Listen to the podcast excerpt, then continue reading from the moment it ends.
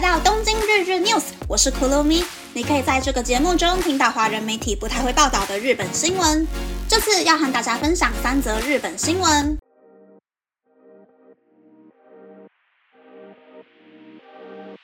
第一则新闻是，警方对承揽新冠疫苗接种业务的进击日本旅行社进行搜查。在昨天上午，日本警察兵分多路，搜查了进击日本旅行社的东京总部，还有大阪、静冈等地的分店。进击日本旅行社负责日本八十六个地方政府的新冠疫苗接种业务，但是大阪府和静冈县烧津市等地的业务出现谎报工作人员人事费用的问题，总差额将近日币十六亿元。警方发现，进击日本旅行社在把业务委托给下游厂商时，虚报工作人员的人数，甚至是要求下游厂商篡改费用，向地方政府请款。进击日本旅行社解释。由于当时是旅游业最萧条的时候，负责人希望业绩可以达标，因此下达了违法的指示。警方目前以诈欺等嫌疑对进击日本旅行社进行深入调查。第二则新闻是，环球影城门票即将突破日币一万元。大阪环球影城预计将八月十一日到二十日的一日券 One Day Studio Pass 的价格设定为日币一万四千元。比至今为止的最高价日币九千八百元多出了日币四千两百元，孩童与银发族的门票也来到日币六千八百元和日币九千四百元。大阪环球影城表示，这次是考虑到八月中旬是暑假和盂兰盆节的时期，因此设定了这个价钱。第三则新闻是，只有声音的平台广受欢迎的五个原因。广播可能是我们最熟悉的只有声音的平台。不过，近年来在网络上出现许多不同类型的新平台，例如二零二一年爆红的 Clubhouse，或是集结日本各地广播电台的 Ladico，可以听音乐、新闻、英文绘画等多种主题的 Podcast，和电子书平台 Audible。随着声音的平台需求增加，声音广告的市场规模也在扩大。根据调查，相关的广告宣传费用将从二零一九年的日币七亿元增长到二零二五年的日币四百二十亿元。为什么只有声音的平台会迅速普及开来呢？原因可能有五个：一、远端工作增加了向其他人交流的渴望，特别是在过去几年，因为疫情影响非常大，许多人已经习惯在家里工作。不过，在工作中失去了办公室里吵杂的背景声。于是开始有想要听到别人声音的需求。二，生活中的对话变少，听这些平台里的节目时，可以感觉到仿佛在学校和同学交谈的氛围。这是因为我们可以透过节目听其他人讨论他们感兴趣的话题，有时候还可以参加互动。因为新冠，人与人之间这种轻松的谈话变少了，能感受到日常氛围的节目容易引起观众的共鸣。三，可以边听边做事。这也是只有声音的平台最受欢迎的原因，因为现代社会中，我们很习惯同时做两三件事情，例如一边看电视一边划手机，同时获取许多的新资讯，非常适合强调效率的 Z 世代年轻人。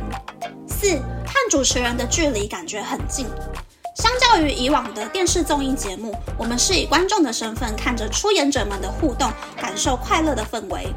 但是，只有声音的节目能够让观众感受到主持人直接对话的感觉。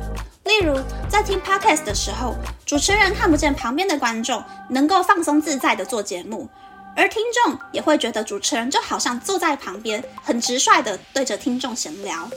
五，适应日常氛围更容易。每个人声音听起来的感觉都不太一样。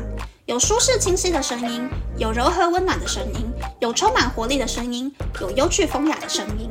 听众可以依据当天的情绪选择想要收听的节目，例如早上听充满活力的广播节目，晚上就可以听声音温柔的广播节目。只有声音的节目对于主持人也是很有魅力的。主持人不会出现在画面中，不需要在意造型，就算一边看稿子读，观众也不会知道。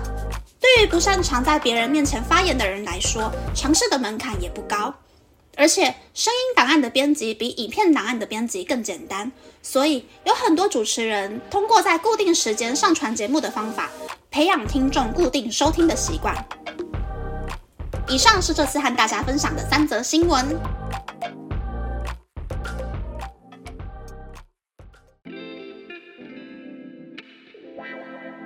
第一则新闻是骗政府的钱的新闻啊！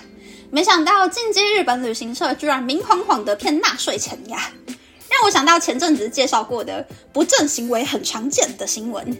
业绩压力和升等压力大的人是最有可能做出不正行为的人群。可是如果我是负责人的话，应该不会想要做这种事吧？因为第一个是被发现的时候，我好像也没有钱可以赔那个日币十六亿元，而且也不想要去蹲监狱啦。那第二个原因就是因为。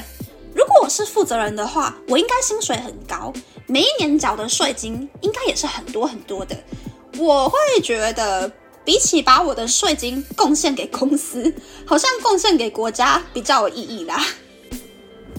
第二则新闻是环球门票贵的新闻，但说真的，我也只有去过一次环球影城而已，没有好好的体会到环球影城的乐趣。我觉得环球影城比较棒的地方，应该就是比迪士尼还要更容易排到游乐设施吧。可是要我花日币一万四千元去游乐园，我好像那个信用卡刷不下去啊。我应该会比较喜欢去那种一日的旅行团，去那种平常坐电车不容易到达的景点，吃饭、拍照、看风景吧。第三则新闻是声音媒体很夯的新闻。东京日日 news 的秘密都被大家发现了啦！台湾时间晚上十二点就会上最新的节目哦。虽然根据平台上架的时间会拖好几十分钟就是了。其实我也是平常在家上班的时候才会听 podcast，每周在家上两天班，就刚好可以把常听的节目都听掉。平常休息的时候反而是会以 YouTube 为主吧，一边看 YouTube 一边划手机看 Instagram。应该很多人的作息都跟我差不多吧。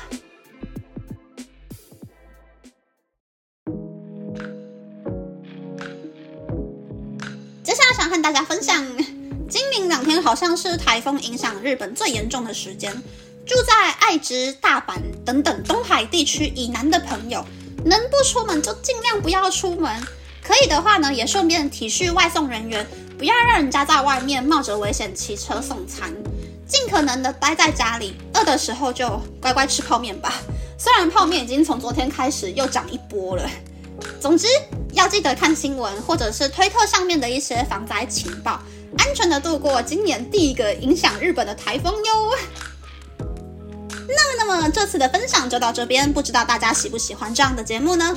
欢迎大家留言和我分享你的想法。喜欢这个节目的朋友，可以在 Apple、Spotify、Google、Sound KKBox、My Music、First Story、Mixer Box 等 Podcast 平台和 YouTube 订阅《东京日日 News》，或是在 s o u n 小额赞助这个节目，然后追踪《东京日日 News》的 Instagram 看今天的延伸内容哦。